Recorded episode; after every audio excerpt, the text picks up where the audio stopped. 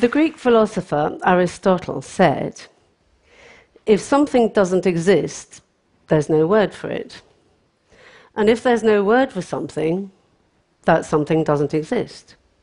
So when we talk about elections, we in established democracies, we know what we're talking about. We've got the words, we have the vocabulary, we know what a polling station is, we know what a ballot paper is. But what about countries where democracy doesn't exist? Countries where there are no words to describe the concepts that underpin a democratic society. I work in the field of electoral assistance, so that's to say, we assist emerging democracies to organize what is often their first elections. When people ask me what I do, quite often I get this answer Oh, so you're one of these people who goes around the world imposing Western democracy on countries that can't handle it. Well, the United Nations does not impose anything on anybody. It really doesn't. And also, what we do is firmly anchored in the 1948 Universal Declaration of Human Rights, Article 21, that says that everybody should have the right to choose who governs them. So that's the basis of the work. I specialize in public outreach. What does that mean? Another jargon. It actually means designing information campaigns so that candidates and voters who've never had the opportunity to participate or to vote understand where, when, how to register, where, when, how to vote, why, why is it important to take part. So I'll probably devise specific campaigns to reach out to women to make sure that they can take part, that they can be part of the process, young people as well, all sorts of people, handicapped people. We try to reach everybody. And it's not always easy because very often in this work, I've noticed now over the years that I've been doing it, that words are lacking. And so what do you do? Afghanistan. It's a country with high levels of illiteracy. And the thing about that was, it was in 2005, and we organized um, two elections on the same day. The reason was because the logistics are so incredibly difficult. It seemed to be more efficient to do that. It was.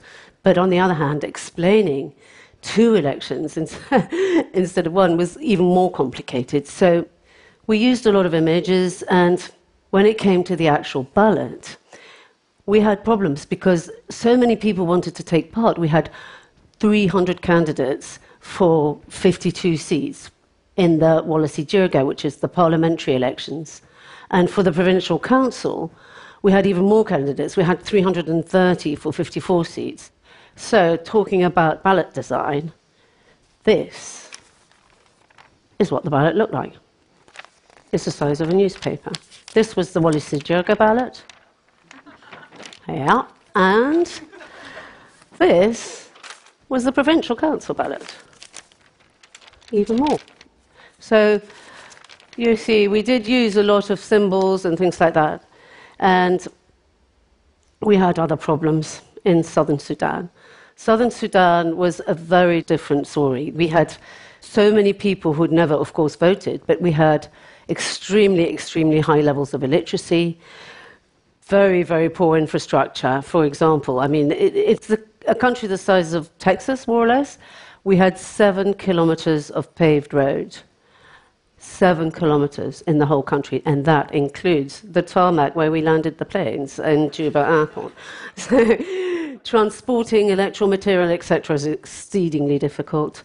People had no idea about what a box looked like. It, it, was very complicated. And so, using verbal communication was obviously the way to go, but there were 132 languages.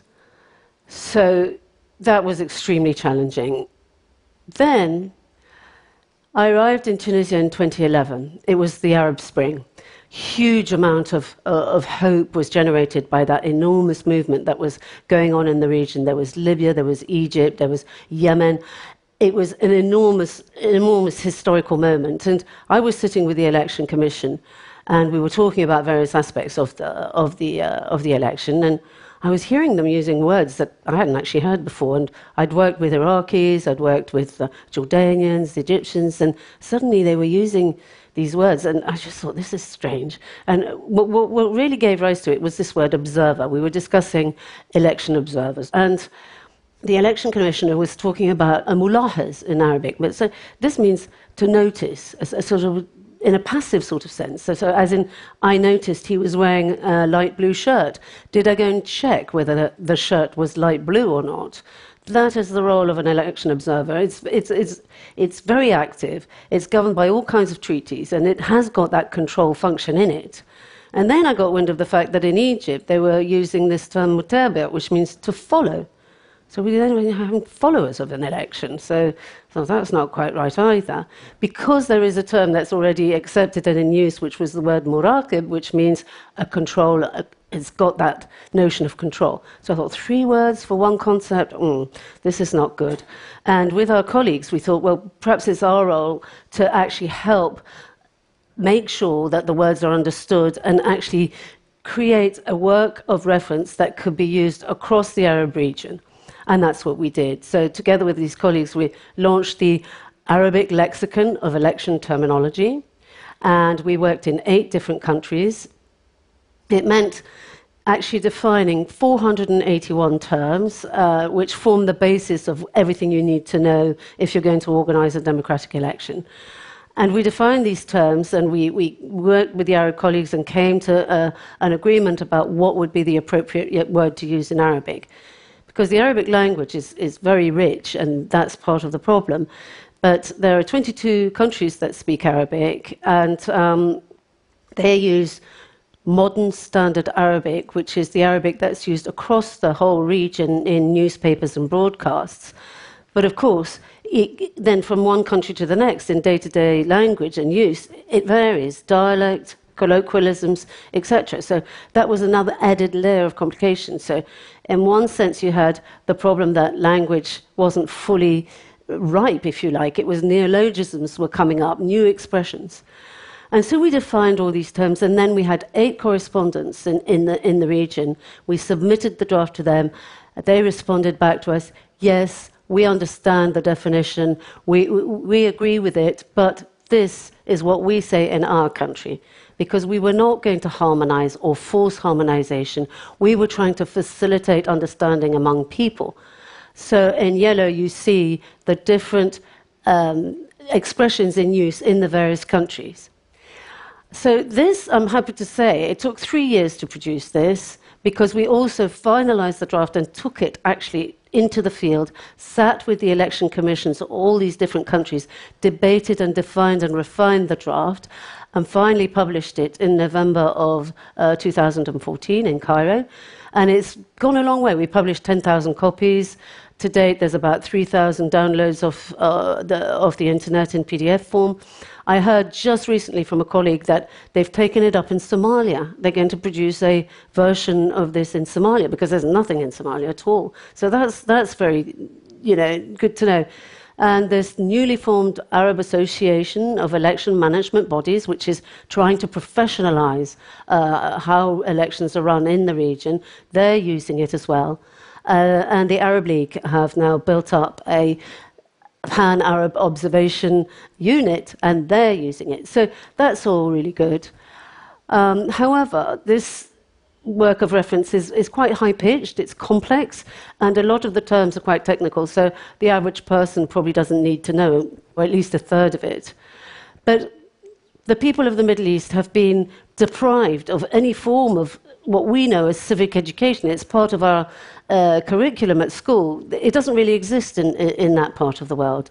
And uh, I feel it's really the right of everybody to know how these things work. And it's a good thing to think about producing a work of reference for the average person. And it, bearing in mind that now uh, we have a basis to work with, but also we also have technology. So we can reach out with using telephone apps, uh, video, animation. There's all sorts of tools that can be used now to communicate these ideas to people for the first time in their own language. We hear a lot of misery about the Middle East. We hear the chaos of war. We hear terrorism. We hear about uh, sectarianism and all this horrible negative uh, news that comes to us all the time. What we're not hearing is what are the people, the everyday people, thinking? What are they aspiring to? Let's give them the means, let's give them the words. The silent majority is silent because they don't have the words. The silent majority needs to know. It is time to provide people with the knowledge tools that they can inform themselves with. The silent majority does not need to be silent. Let's help them have a voice. Thank you very much.